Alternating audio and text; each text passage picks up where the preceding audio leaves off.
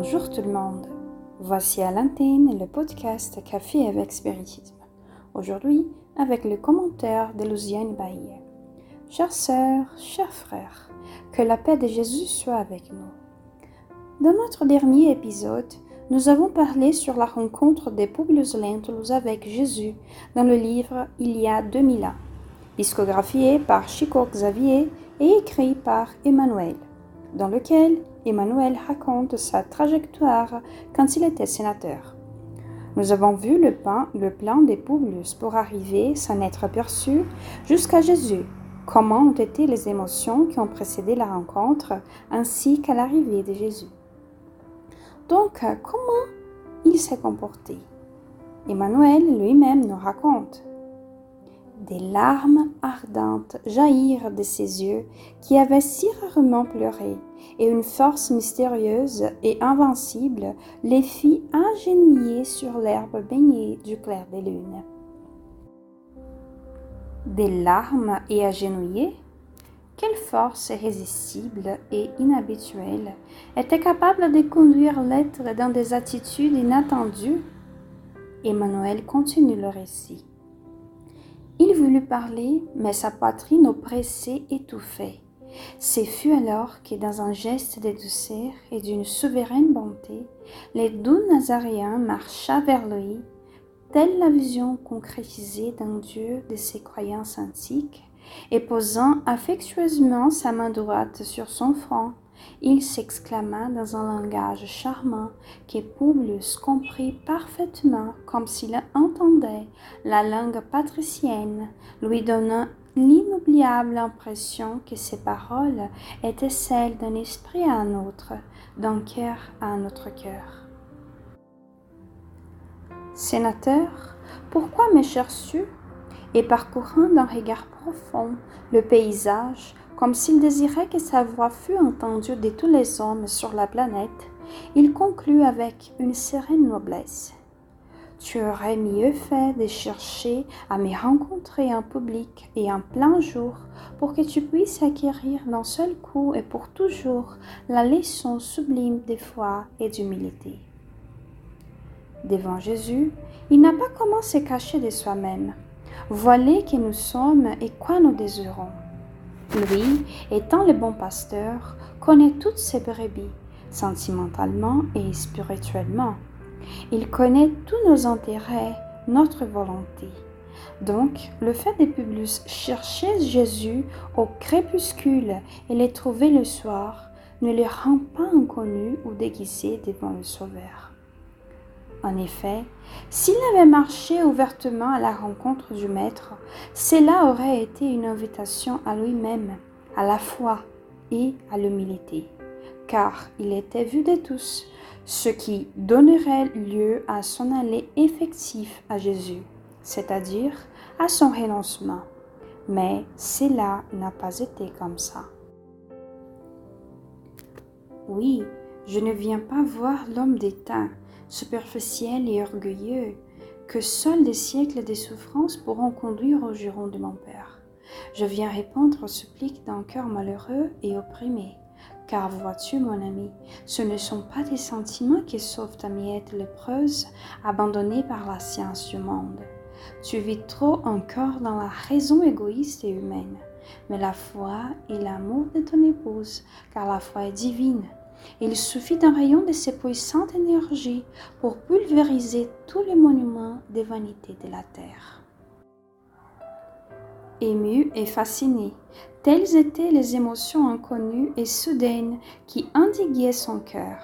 Le sénateur se dit que son esprit planait dans une atmosphère de rêve et voulait croire que ses sens réels étaient entravés par le jeu incompréhensible d'une complète illusion. Non, mon ami, tu ne rêves pas, s'exclama avec douceur et fermeté le maître en devinant ses pensées. Et tout le dialogue se déroulait ainsi. Jésus parlait et le sénateur pensait.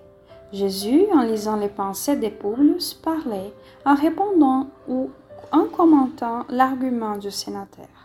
Ce dernier pensait à nouveau et Jésus ensuite verbalisait la leçon. Alors, imprimant des enseignements à toute l'humanité, Jésus a réflexionné en séquence sur la valeur du temps.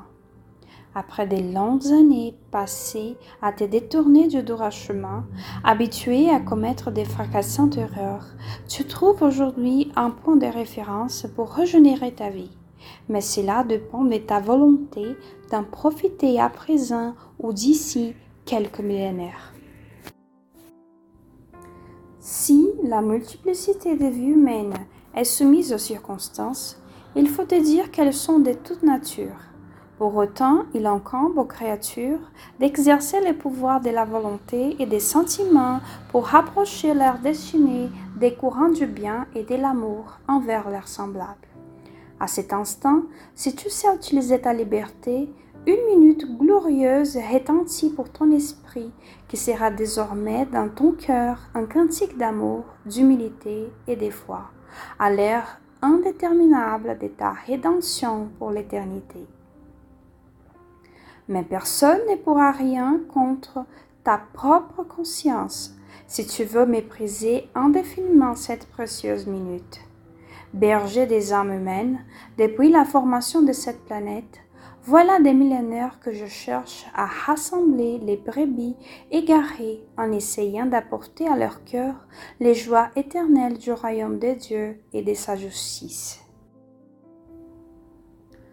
Notons, mes frères, les mots employés par Jésus, aujourd'hui, maintenant, quelques millénaires, à cet instant, minute glorieuse, heure, éternité, précieuse minute.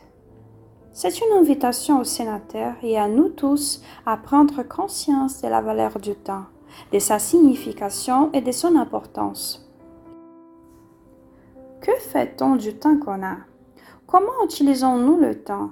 Et comment nous exerçons nos choix dans le temps qui se présente si généreux? C'est donc une invitation à réfléchir aussi sur le vouloir, la volonté, la décision, le libre arbitre, l'attitude, des aspects définissants de notre destin. Publius fixait cet homme extraordinaire dont l'intrépidité provoquait son admiration et son étonnement. D'un seul coup, il se souvint de la ville de César, couverte de triomphes et de gloires, dont le monument et les pouvoirs, à ses yeux, semblaient immortels. Tous les pouvoirs de ton empire sont bien peu de choses et toutes leurs richesses bien misérables. Les magnificences de César sont les illusions éphémères d'un jour. Un jour, leurs aigles puissants cesseront d'exister sous une poignée de cendres impitoyables. Leurs lois iniques seront englouties dans l'abîme ténébreux de ces siècles d'impiété, car seule une loi existe et survivra au décombre de l'inquiétude de l'homme, la loi de l'amour, instituée par mon Père dès le début de la création. Maintenant, retourne chez toi conscient des responsabilités de ta destinée. Si la foi restaure dans ton foyer la joie avec le rétablissement de ta fille, n'oublie pas que cela représente une aggravation de tes devoirs pour ton cœur devant notre Père Tout-Puissant. Que dire face à la vérité? Le sénateur le voulait même, mais sa voix était étranglée. Et qu'est-ce qui vient ensuite? Comment tout cela a-t-il résonné chez Publius? Lors de notre prochaine rencontre, nous analyserons un peu plus ce moment unique dans la vie d'Emmanuel. Avec une immense gratitude dans le cœur, je vous embrasse et vous donne rendez-vous au prochain podcast Café avec Spiritisme.